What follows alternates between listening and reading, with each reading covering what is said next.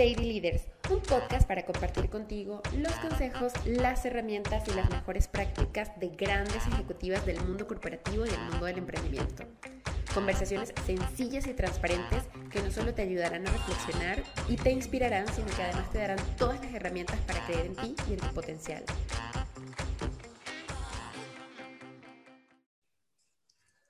Carla, bienvenida a este episodio de Lady Leaders. Estoy muy, bueno, estamos porque la audiencia yo creo que se lo va a disfrutar muchísimo también.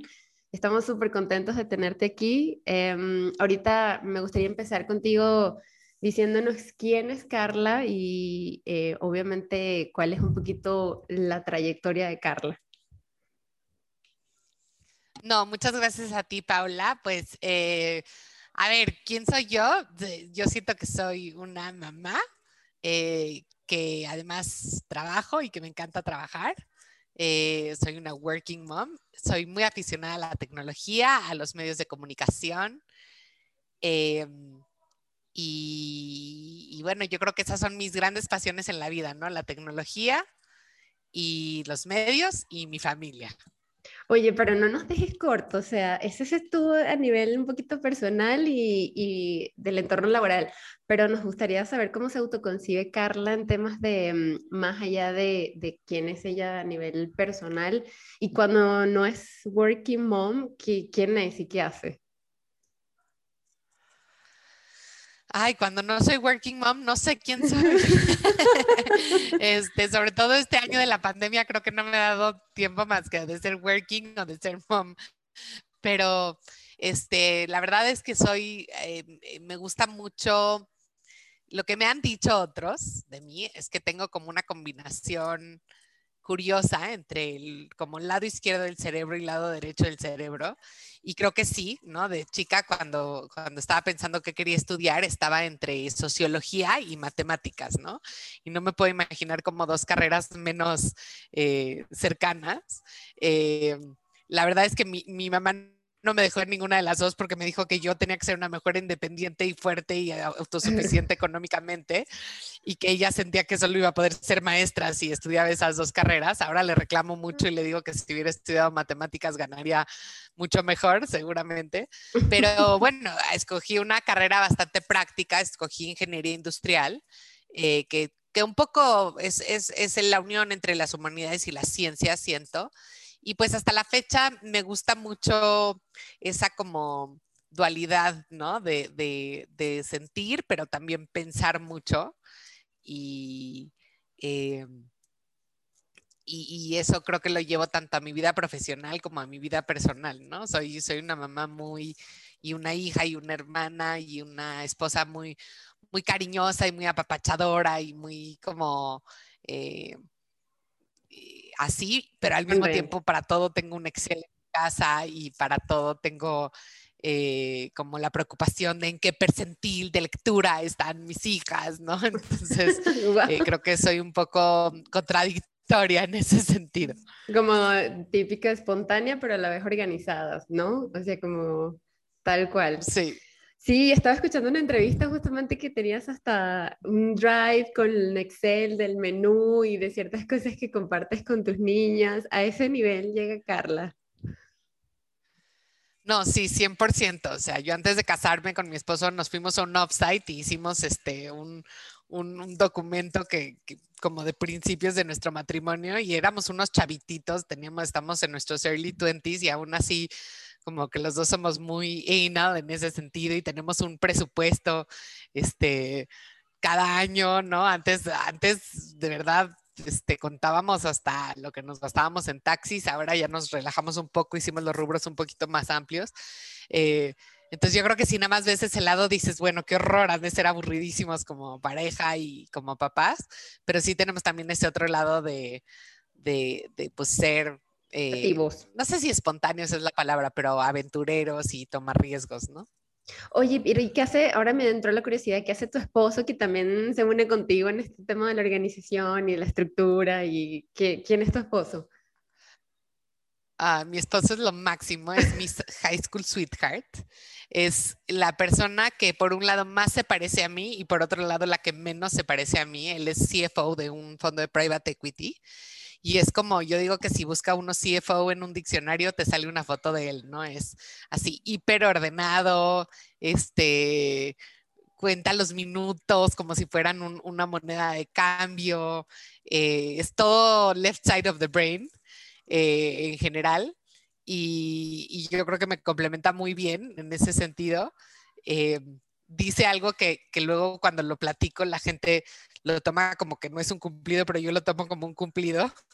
Me dice que soy la persona más inteligente para el 20% más importante de las cosas del mundo, bueno, de la vida más bien, lo cual tomo como un gran cumplido y luego me dice, y la más torpe para el restante 80%, este, porque soy la típica persona que se me pierde un tenis ¿no? O sea, ahorita justo llevaba dos semanas buscando un tenis, o sea, no, no el par, pero uno, ¿no? Eh, he perdido, yo creo que 10 Kindles en los últimos 10 años porque cada vez que me voy de viaje de trabajo me quedo dormida leyendo y siempre lo dejo abajo de la almohada, entonces los hoteles alrededor del mundo tienen mis Kindles. No, hombre. Eh, tuve que cambiar las llaves de mi casa para que fueran de, de, numerito porque perdí las llaves 100 millones de veces. Eh, entonces, eh, sí, como que lo mundano no, no soy muy, muy buena en, lo mundano, que digamos. Muy, muy estructurada. Pero me encanta porque él es buenísimo.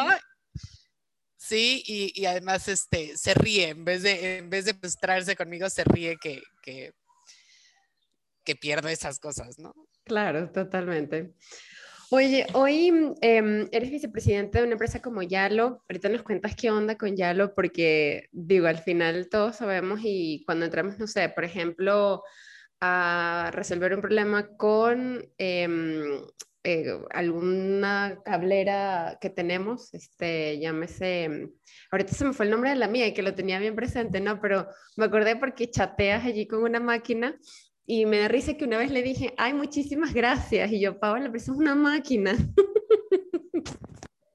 pero para que... Sabes que, Paula, es, es, muy interesante lo que dices. Justo en Yalo hacemos experiencias conversacionales, entonces eh, permitimos que las grandes empresas interactúen vía chat con sus clientes y a veces es automatizado y es un robot y a veces es un humano, ¿no? Y con toda la serie de métricas.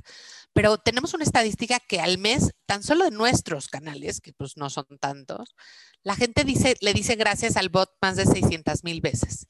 Em, y, y, y, y entonces te puedes sentir eh, eh, acompañada. Y creo que no es porque la gente no sepa que es un robot, la gente es muy inteligente pero es porque cuando, alguien, cuando algo te da una experiencia este, delightful, ¿no? Deliciosa, hombre, ¿por qué no darle las gracias? Entonces, es, es un fenómeno que a mí desde el día uno me ha llamado mucho la atención y creo que habla un poco del futuro de la inteligencia artificial y de cómo...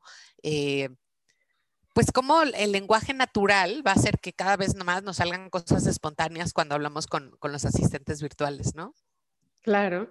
Y ya que le dimos un preámbulo a la audiencia, ¿qué, mm, es Yalo y qué hace Yalo por, por, las compañías, por las organizaciones? ¿Por qué, por qué Yalo?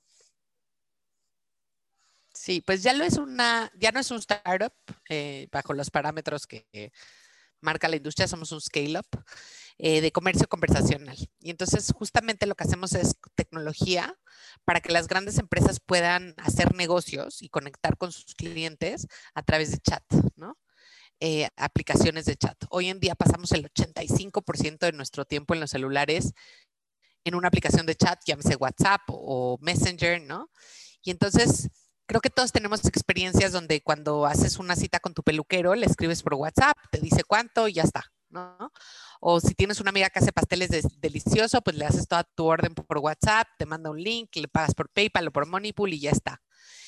Y sin embargo, si quisieras hacer eso con una con la cablera, ¿no? O con, eh, o reportar tu tarjeta de crédito pedida viajero, que a mí me pasa mucho, ¿no? O hablar al hotel a decir que se te olvidó tu Kindle, tienes casi casi que reservar un slot en tu agenda, ¿no? Porque sabes que vas a tener que hablar media hora y estar on hold y la señorita te va a transferir y entonces yo digo, oye, ¿por qué sí puedo hacer una cita con mi peluquero? Pagarle a mi vecina que hace pasteles por WhatsApp y con las empresas más grandes no puedo. Y entonces eso es lo que tratamos de resolver vía Yalo. Entonces, imagínate que el día de mañana tú puedas comprar tus boletos de cine por WhatsApp, pedir una pizza por WhatsApp, eh, reportar que se cayó el internet en tu casa por WhatsApp o que quieres un aumento de paquete, eh, darte de alta en Disney Plus, este, pedirle a Telcel que cambie tu plan, eh, pedirle a tu banco que te mande una tarjeta de respuesto. Entonces, todo eso sin tener que dedicarle parte de tu día. ¿no? Que yo creo que hoy lo que más escaso tenemos es el tiempo. Y yo veo a mis hijas, tengo una hija, dos hijas preadolescentes, no quieren hablar por teléfono ni conmigo, ¿no?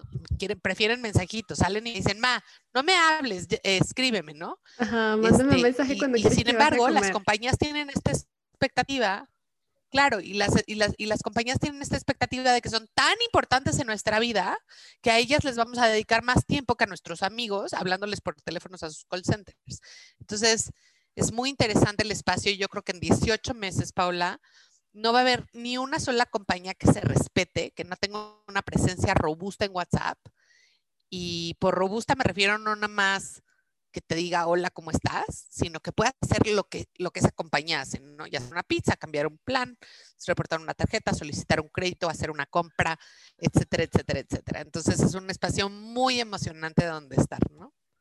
Oye, ¿y tendríamos que, o cómo funciona? O sea, es una app y desde ahí filtras o tendríamos que dejar una aplicación para cada uno de los servicios que queremos, o sea, a nivel también del, del usuario, la experiencia y la facilidad, la practicidad, ¿cómo funciona? Esa es una excelente pregunta, ¿no? Yo creo que yo en los últimos 15 años que llevo atendiendo clientes de, del segmento de Enterprise, no hay una vez que haya ido a una junta que no me digan, en esta compañía, este, el, el cliente está al centro. We are customer centric, como dicen los gringos, ¿no? Entonces, aquí está Hola. Mi, chiquitín. Saluda, como en 20. Eh, ya, sí. Sí. Perdón, Paula. No te preocupes. Este, y entonces todos te dicen, somos super customer centric, ¿no? Entonces, a rascarle tantito a ese gran eh, postulado, y entonces le dices, oye, y platícame cómo, interactúa un cliente contigo. Ah, pues mira, tenemos nuestra página de internet. Tienen que bajar nuestra app. Tienen que tener un user y un password para nuestra página de internet, que no se repite ninguno. Es más, a veces uno para la página y uno para la app, ¿no? Tienen que hablar a nuestro call center y tienen que visitar nuestra sucursal. Y entonces como que yo me quedo como, o sea, ¿en serio tienes el descasirme que tu compañía está centrada en el usuario? ¿No? O sea, porque yo no quiero bajar ni una app más. Y eso que yo tengo un iPhone de última generación, que el 70% de este país no tiene, que tenemos en general un parque celular de media y baja gama, eh, donde yo creo que todas las compañías se deberían de preguntar si su app es más importante para el usuario que las fotos de sus hijos porque le estás pidiendo que escoja, porque tiene tan poca memoria que cuando tú le dices baja mi app, le estás pidiendo que escoja entre ti y las fotos de sus hijos.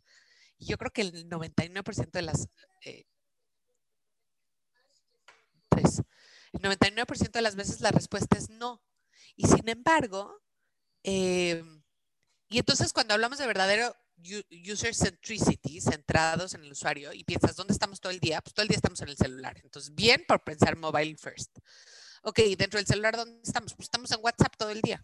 Entonces, ¿por qué no, así como agregas el, teléfono de tu peluquero, agregar el teléfono de Banamex, el teléfono de, eh, estoy viendo aquí que tengo alrededor, ¿no? El teléfono de Apple, el teléfono de, de la óptica que te mandaste a hacer tus lentes, el teléfono de tu seguro de médico.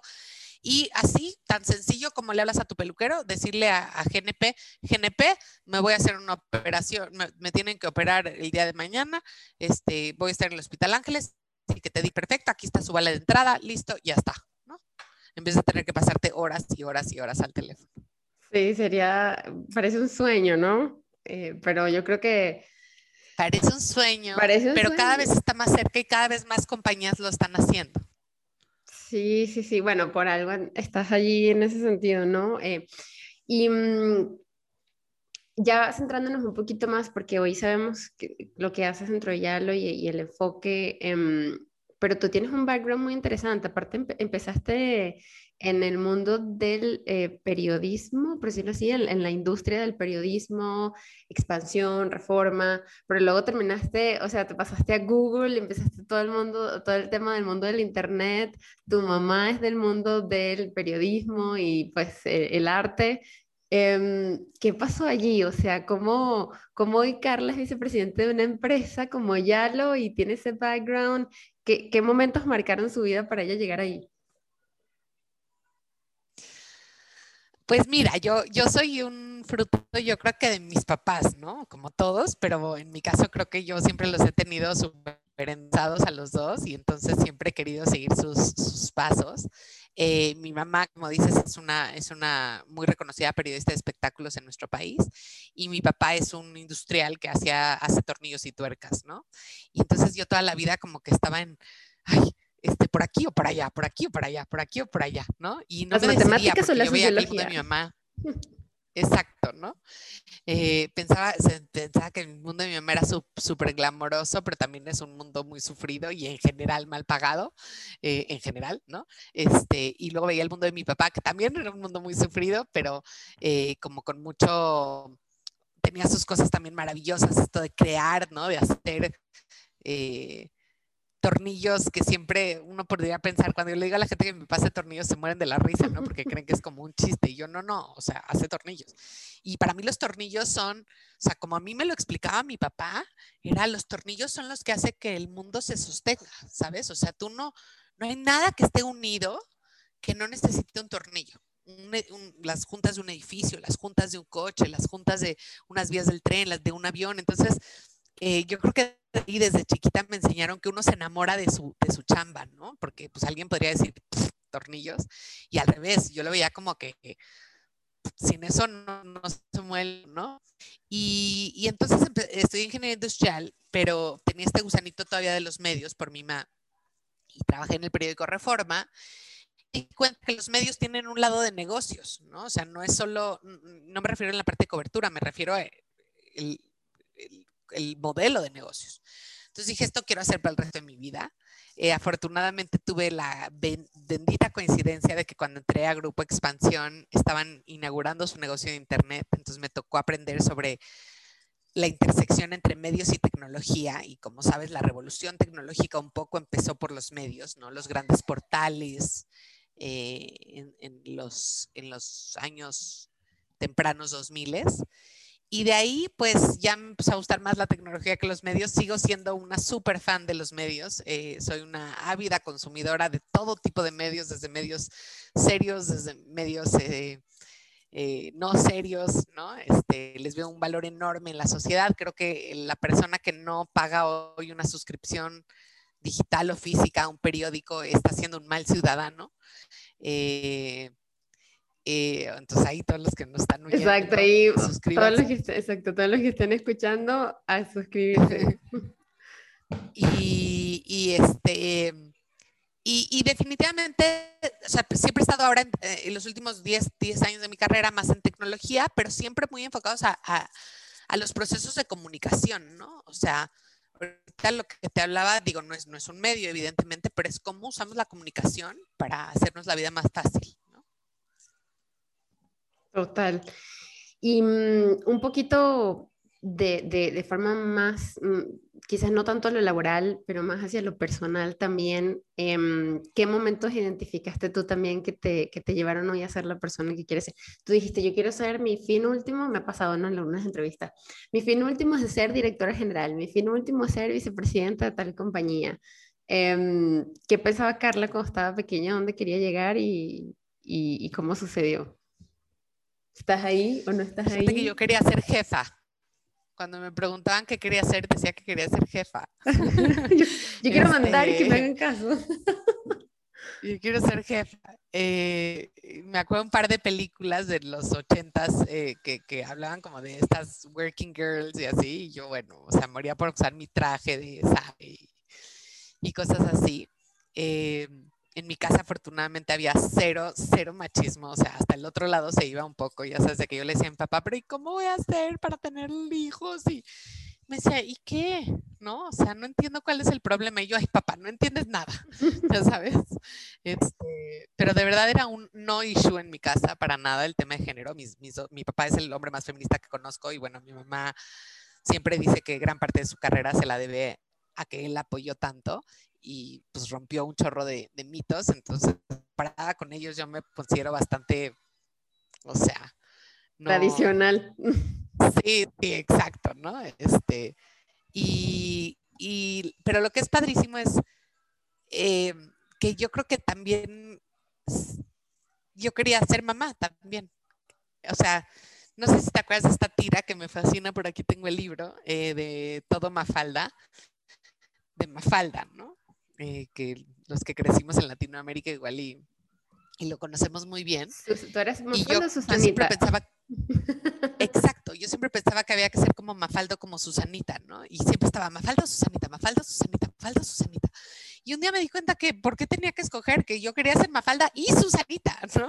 Este, y, pues hoy en día veo y, y, pues me gusta mi vida porque siento que tengo un buen balance entre ser Mafalda, me encanta mi carrera, es muy importante para mí la parte laboral, me deriva un enorme placer y responsabilidad y, es una parte importantísima de mi vida.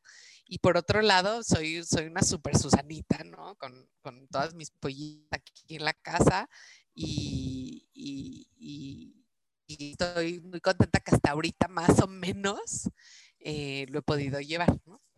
Más o menos, ok, eso, eso me encanta, parte de un punto que, que, mm, que quiero que me ayudes como a desmitificar también este tema de muchas chicas que se me, que me dicen, pero es que imagínate, varios mitos, ¿no? Por ejemplo, el tema de que mm, voy a entrar, me quiero salir, quiero explorar una nueva, posición, quiero explorar una nueva compañía, em, pero pues estoy planeando este año tener un bebé y cómo voy a hacer si quiero tener mi bebé, la compañía me va a decir que estoy loca y qué pena que resulte, conteste que entré y ahora resulta que quedé embarazada. O imagínate, no va a poder tener más de dos, porque si no voy a poder ni con uno y yo quiero llegar a tal posición, Em, pues no se va a poder. Eh, eso es mucha responsabilidad.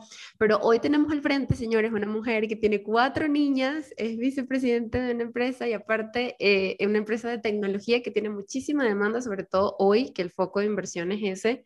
Entonces, ¿cuáles son tus mejores tips y cómo has sobrellevado tú eh, esta parte? Mira, siempre me da como mucho, mucha no sé si pena o, no, pena no es la palabra, como mucha cautela hablar de este tema porque primero no me considero ningún ejemplo, ¿no? Creo que cada quien tiene parámetros diferentes. Y, dos, tengo muchos privilegios, ¿no? Entonces tampoco creo que, debo de no, no, no verlos. Para mí, eh, yo sentía que si no trataba por lo menos de hacer las dos, yo no iba a estar contenta con mí misma, ¿no? Ahora, hay momentos súper difíciles, 100%, pero yo veo a mis amigas mamás que no trabajan o a mis amigas no mamás que trabajan y siento que, o sea, sus vidas son igual de complicadas que las mías, ¿sabes? O sea, no me siento como ningún con ningún mérito extra. Yo creo que todos tenemos complicaciones eh, y el chiste es cómo, cómo, las resuelves, ¿no? En mi caso, eh, la parte más importante ha sido tener una red de apoyo muy fuerte.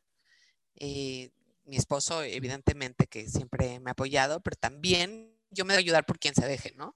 Entonces, o mis papás son mis vecinos, este, mis hijas se la viven en su casa. Eh, son una parte bien, bien fundamental de su vida y como que antes decían, ¿no? Se necesita una tribu para, para, para educar a un niño y creo que se nos olvidó, como que en esta generación se nos olvidó eso y las mamás sentimos que tenemos que hacer todo solitas y es demasiado, incluso si no trabajas, yo creo que las mamás sí necesitamos siempre unas manos extras.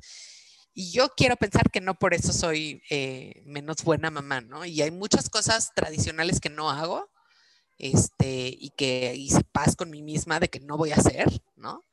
Eh, y también las mamás de la escuela son súper importantes en ayudarme, eh, porque las mamás que no trabajan sostienen las comunidades, ¿no? O sea, se dedican a todo el voluntariado, se dedican a ser las mamás vocales, o sea, tienen un rol importantísimo que es terrible que no se eh, remunere y no se reconozca más, porque es muy, muy, muy importante. Organizan los viajes de generación y organizan las colectas de dinero y organizan este, las salidas de, campo y, o sea, es, un rol importantísimo y siempre he tenido mamás, compañeras que son súper, este, pues súper buena ondas conmigo, que ya sabes, me escriben, por si no viste el chat, ¿no? Porque ya saben que no veo los chats.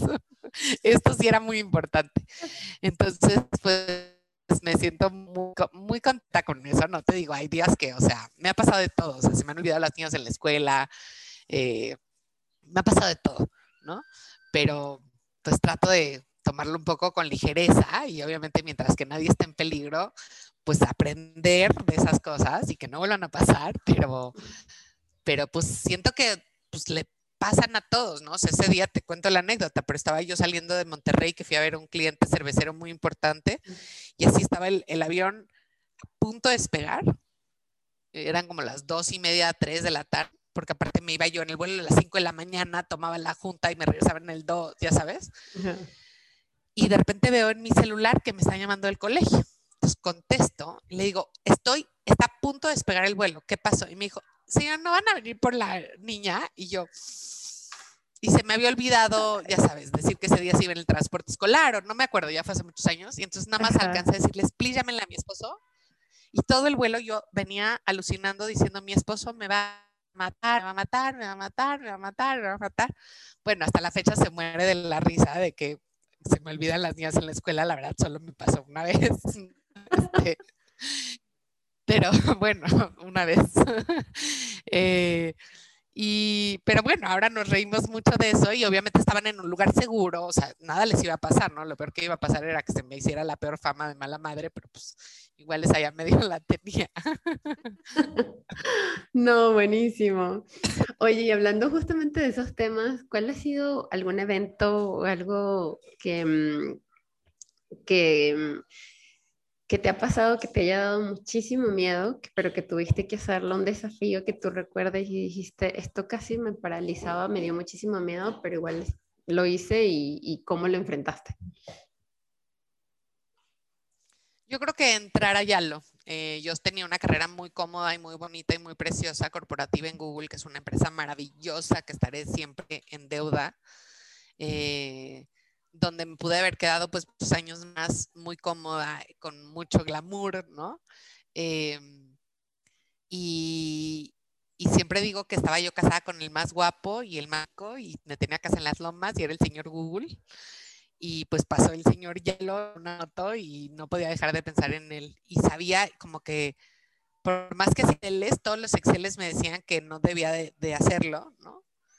Porque pues era mucho riesgo, porque era más mm, eh, menos estabilidad, porque a nivel familiar iba a ser muy disruptivo no tener un, trabajo que fuera así de 9 a 5. O sea, no que Google sea de 9 a 5, pero es mucho más madura la compañía. Claro, exacto. Y, y de alguna manera no podía dejar de pensar en eso, ¿sabes? O sea, decía yo, es que, es que yo necesito estar en este, en este rocket ship al que me están invitando.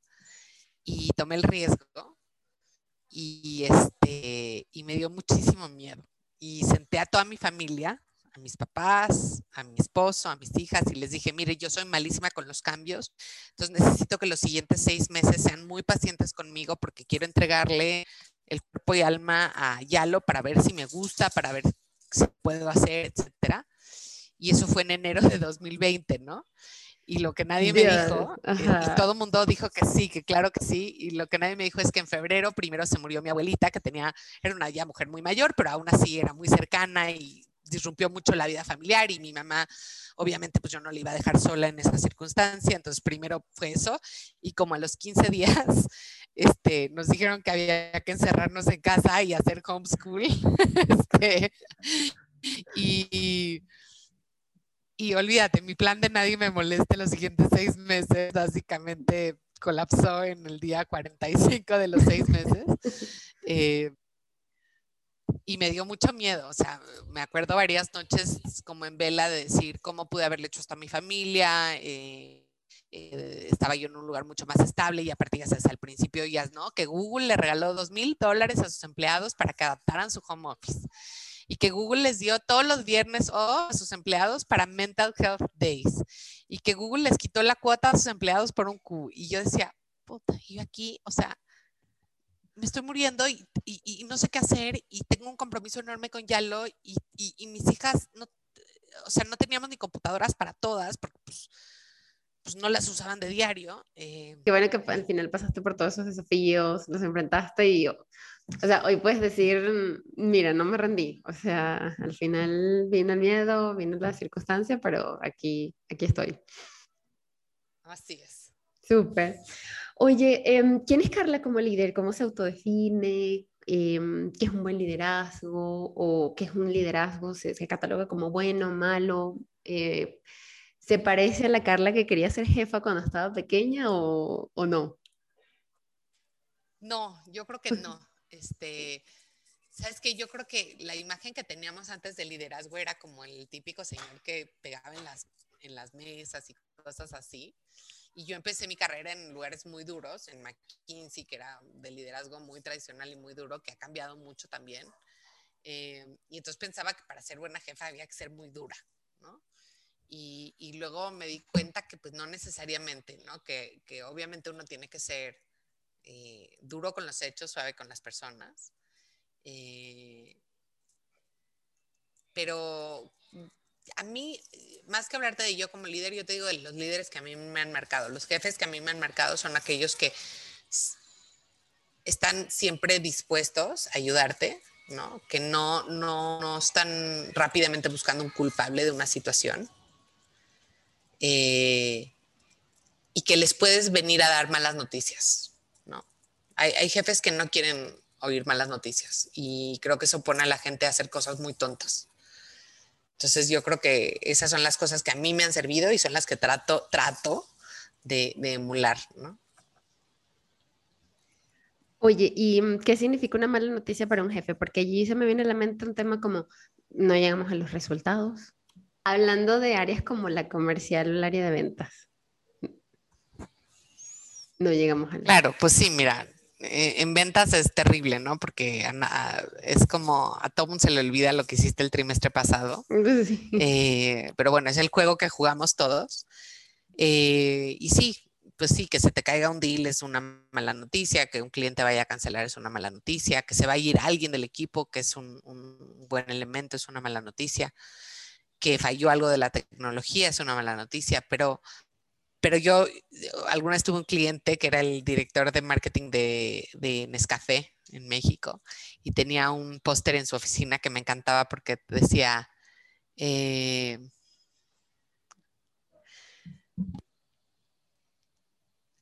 creo que, digo, eh, estoy tratando de decir si, acordar si decía algo más, pero creo que no, creo que eso le decía, no surprises, ¿no? Y entonces yo le decía, not even good surprises. Y me decía, no, not even good surprises. O sea, un jefe tiene que estar enterado de lo que va a pasar, lo bueno y lo malo, ¿no? Porque si no, no puede ayudar. Eh, entonces, sí, creo que pues, las malas noticias hay que, hay que darlas incluso más rápido que las buenas. Ok, me, me encanta, excelente. Carla, los dos mejores consejos que, dos mejores consejos que te han dado a nivel profesional, a nivel mm, profesional personal, los que tú quieras que, te han funcionado muchísimo para, mm, para estar hoy donde estás.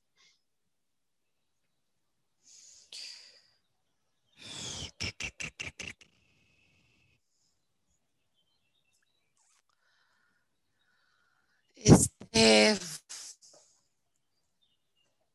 uno me lo dio mi ex jefa, María Ternal de Google, que ahora es la, la presidenta de Stripe Latinoamérica, y me dijo, cuando estaba decidido me dijo, hay decisiones que no se toman con el Excel en la mano. ¿no? O sea, que aunque todas tus predicciones te digan que no, uno tiene que a veces escuchar su, su, su estómago. Tu intuición. Eh, sí.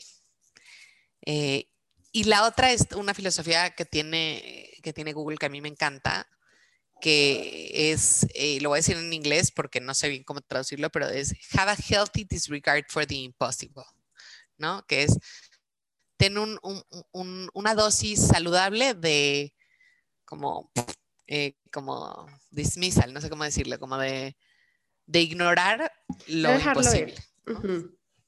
¿no? pero no de dejarlo ir, es como, eso no se puede hacer. Eh, a lo mejor, aunque no se pueda hacer, trata de hacerlo, ¿no? Porque si, si, si todo lo que no se puede hacer nadie lo hubiera tratado de hacer, no tendríamos Netflix, no tendríamos eh, Amazon, no tendríamos, ¿no? Entonces, a veces al, al, al, al conventional wisdom, a la sabiduría convencional, no hay que hacerle tanto caso. Porque, pues, ¿te acuerdas cuando decíamos, nadie va a comprar un libro por internet, ¿no? Porque los libros hay que ojearlos.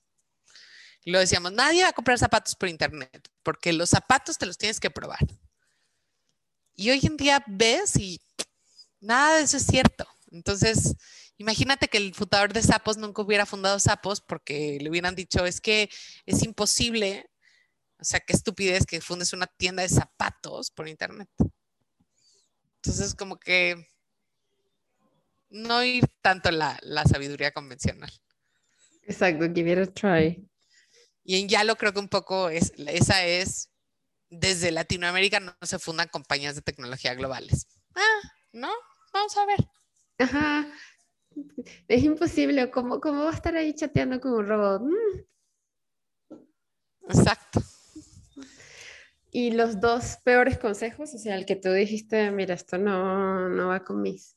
Porque cuando hablo de peores consejos, eh, digo, o sea, temas como que no fueron con tus valores o que te lo dieron y tú dijiste, o sea, nada que ver, eh, no, no, va por ahí. A eso me refiero con, con malos consejos. Bueno, el peor consejo que me han dado en mi vida es un maestro que además era muy buen maestro, de verdad no sé qué buen maestro era mío en la prepa. O sea, y si yo sé hacer matemáticas bien hechas, es por él. Y yo lo quería mucho. Este, y me dijo que no estudiara ingeniería, que porque no era una carrera para mujeres. Eh, ah. Y sé que lo hizo desde un lugar de, cariño, ¿no? Pero pues sí, fue un muy mal consejo, ¿no? Eh, fue el peor consejo que me han dado. Este,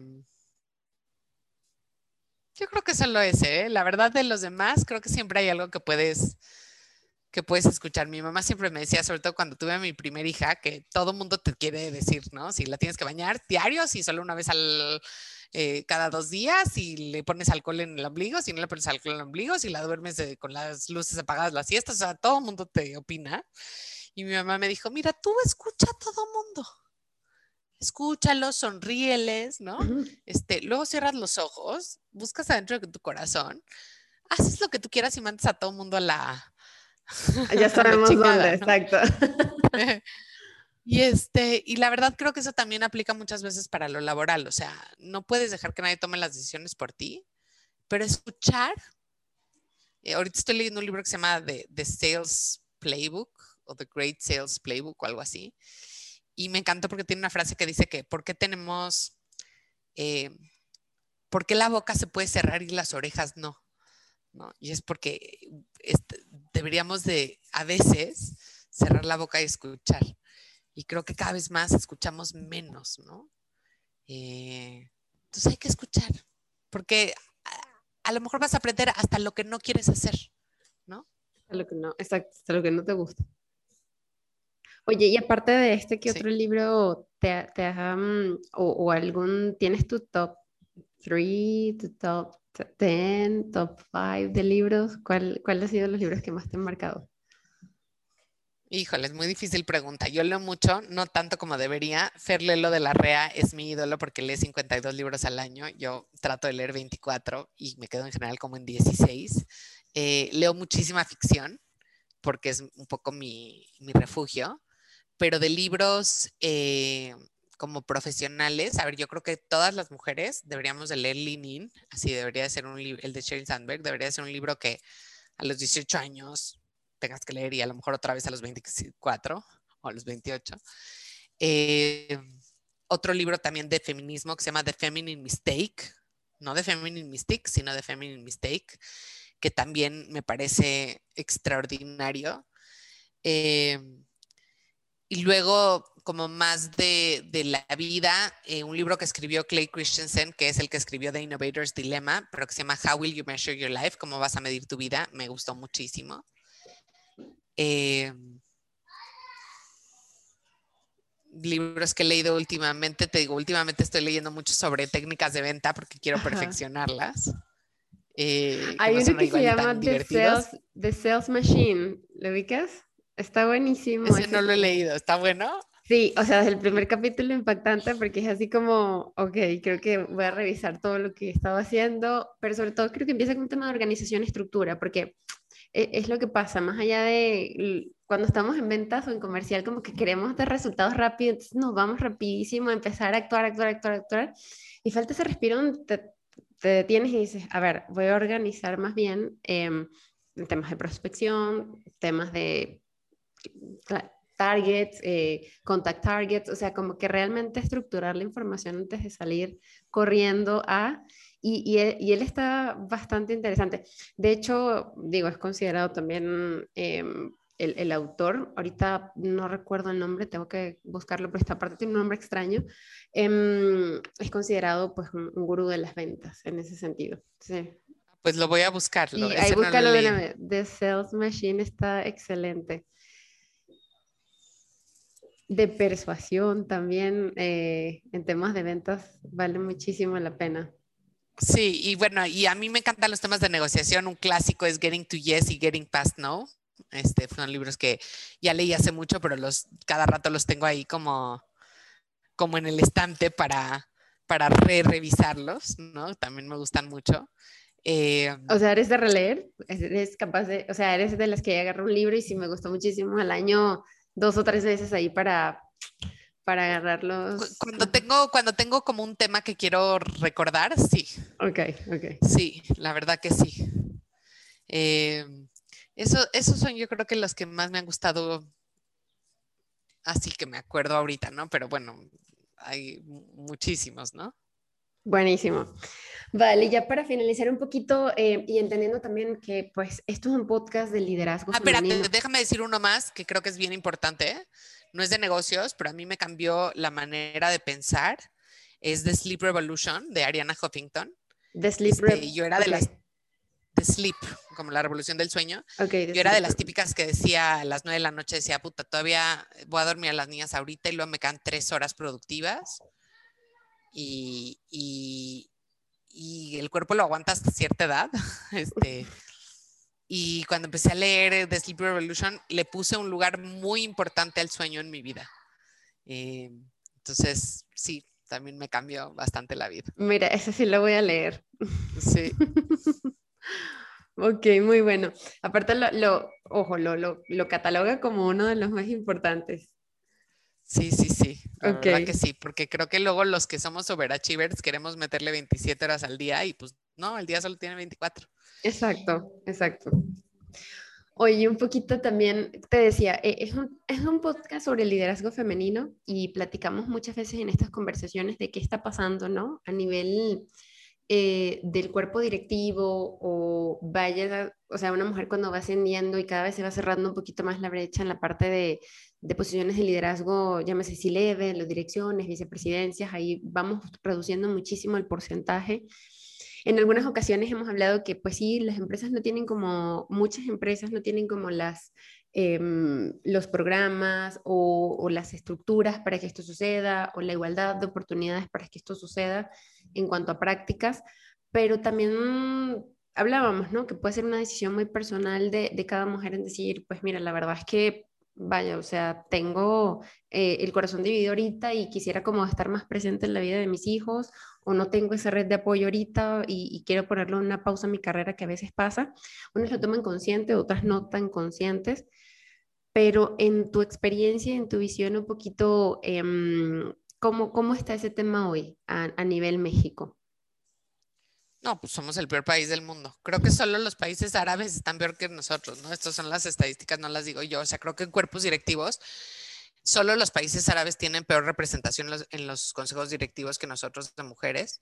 Yo creo que las mujeres somos tan buena onda que muchas veces queremos creer que es nuestra decisión y cuando ves todos los temas estructurales que hay alrededor, no es nuestra decisión. O sea, no es normal que el 52% de las graduadas universitarias de este país son mujeres y solo el 9-10% de los cuerpos directivos y el 3% de las consejeras. Eh, ahí hay algo estructural, ¿no? Y claro, habrá personas que dicen yo quiero dedicarme a mi familia y es súper respetable, pero yo creo que siempre hay que hacer un análisis profundo de, ¿tenía una opción real? ¿No? Eh, porque cuando les preguntamos a las niñas de 18, bueno, no son niñas, a las jóvenes de 18 años, si tienen aspiraciones directivas, contestan en el mismo porcentaje de los hombres que sí, ¿no? Entonces, eh, a mí esta narrativa de que tomamos la decisión nosotras solitas, no me la creo ni nada, ni por nada, ¿no? Este, las mujeres cargamos con la responsabilidad del cuidado de los hijos, de los padres, de los enfermos, de la familia. Y, y tenemos muy poca red de soporte. Sobre todo, o sea, yo te digo, soy muy privilegiada y me considero muy privilegiada porque puedo, no solo tengo ayuda de mis padres y de mi, de mi familia, sino que además puedo pagar eh, para que me ayuden también a, a, relevarme de muchísimas tareas del hogar. Eh, estoy conscientísima de que no es la situación de la mayoría de las mujeres. Y entonces, ¿qué vamos a hacer como sociedad para que, para que eso suceda? ¿no? O sea, no hay programas de, after school. Eh, en la mayoría de las empresas está mal visto decir, me tengo que ir a las seis porque tengo que, pasar a, recoger a mi hijo, ¿no? Eh, en la mayoría de las empresas está muy mal visto decir, mañana no vengo de 9 a 11 porque es el Festival de Día de las Madres y no vas a ser la única tonta que no va a estar en el Festival del Día de las Madres porque tu hijo se va a acordar, ¿no? Eh, las escuelas tienen en general un nivel de demanda para las mamás altísimo, ¿no? No para los papás. O sea, si tú, si tú oyes de los famosos chats de mamás, no hay chats de papás, ¿no? No existen. Y en esos chats de mamás pasan muchas cosas muy importantes que las maestras están y las escuelas están eh, a la expectativa que las mamás vamos a resolver, ¿no?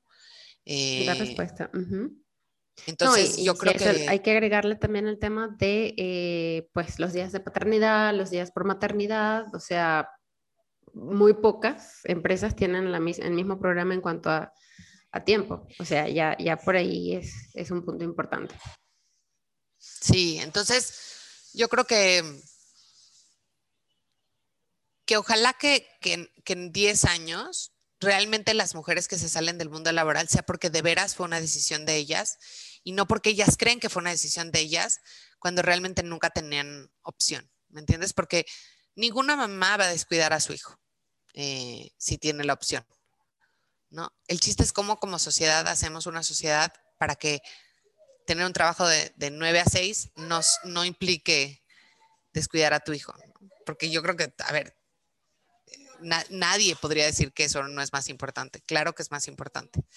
Pero si tuviéramos redes de apoyo, este, guarderías buenas y, ¿cómo se dice? Y, affordable, que, nos alcanzara, eh, programas de after school donde ayudaran a tus hijos a, a, resolver temas. Pero yo no sé cuántas amigas mías del mundo laboral, muchísimas, de veras, eh, en alguno u otro momento en las escuelas les han dicho que sus hijos van mal en la escuela porque es que usted no está suficiente tiempo con él. Entonces, pues agrégale, entonces la culpa, porque ya te lo dijo la psicóloga de la escuela. Y la verdad es que yo creo que esas cosas son de esas cosas que deberían, así como en Estados Unidos ya está prohibido preguntarle a una mujer si está embarazada en una entrevista de trabajo, yo creo que debería estar prohibido que una psicóloga de la escuela le diga eso a una mamá. O sea, porque... Wow y, conozco muchas que han salido por ese tipo de, comentarios, ¿no? En vez de que te digan, oye, a ver, ¿qué podemos hacer? ¿No? Vamos a actuar como equipo que somos. Eh, entonces, bueno, digo, claro, hay situaciones que me imagino que yo tengo una muy buena amiga, por ejemplo, que tiene un hijo con, con un problema de desarrollo neurológico y le dijeron, mira, los siguientes dos años van a hacer la diferencia entre si tu hijo puede llegar a esto o a esto, ¿no? A estos hitos. Y lo que implica es que vas a tener que gatear, literal, ¿eh? gatear dos horas al día con él. Eh, y gatea kilómetros. O sea, yo creo que ya de tener las pompas más bonitas de México, mi amiga, porque imagínate gatear dos horas y las rodillas más destruidas. Y ahí sí, ahí sí ella con todo, ahí sí con toda conciencia dijo, esto sí no lo puede hacer nadie más que yo por mi hijo. y tomó la decisión, se salió dos años del mundo laboral, ahora tenía una carrera extraordinaria y el día que quiso regresar, bueno, tenía ofertas por doquier, ¿no? Eh, entonces, claro que hay situaciones, yo no digo que no las haya, simplemente creo que son las menos, ¿no? Donde sí se pudo haber encontrado una mejor opción para, para, que esa niña de 18 años que sigue viviendo en esa mujer de 36 no tenga que decidir y si pueda seguir con sus aspiraciones para llegar a una dirección. Buenísimo, excelente, me encanta. Vale, ya para un poquito para finalizar también, Carla, em, justamente a estas chicas que están, están en etapa de desarrollo, que, que están buscando eh, crecer, que están en, vías, que, que, son varias las que escuchan este programa en vías de, de crecimiento profesional y a nivel personal, em, y, llegaron a decirte eh, o a pedirte algún consejo de manera general, ¿cuáles serían?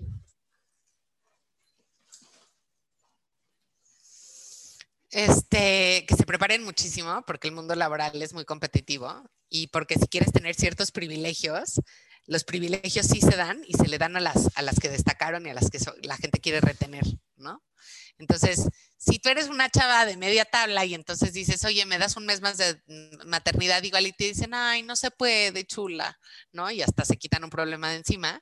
Pero si tú eres una top performer, algo te van a encontrar que a lo mejor no te dan un mes más, pero te dicen, mira, tráete a tu bebé o algo, ¿no? Entonces creo que sí hay que ser, hay que tener un desempeño muy bueno.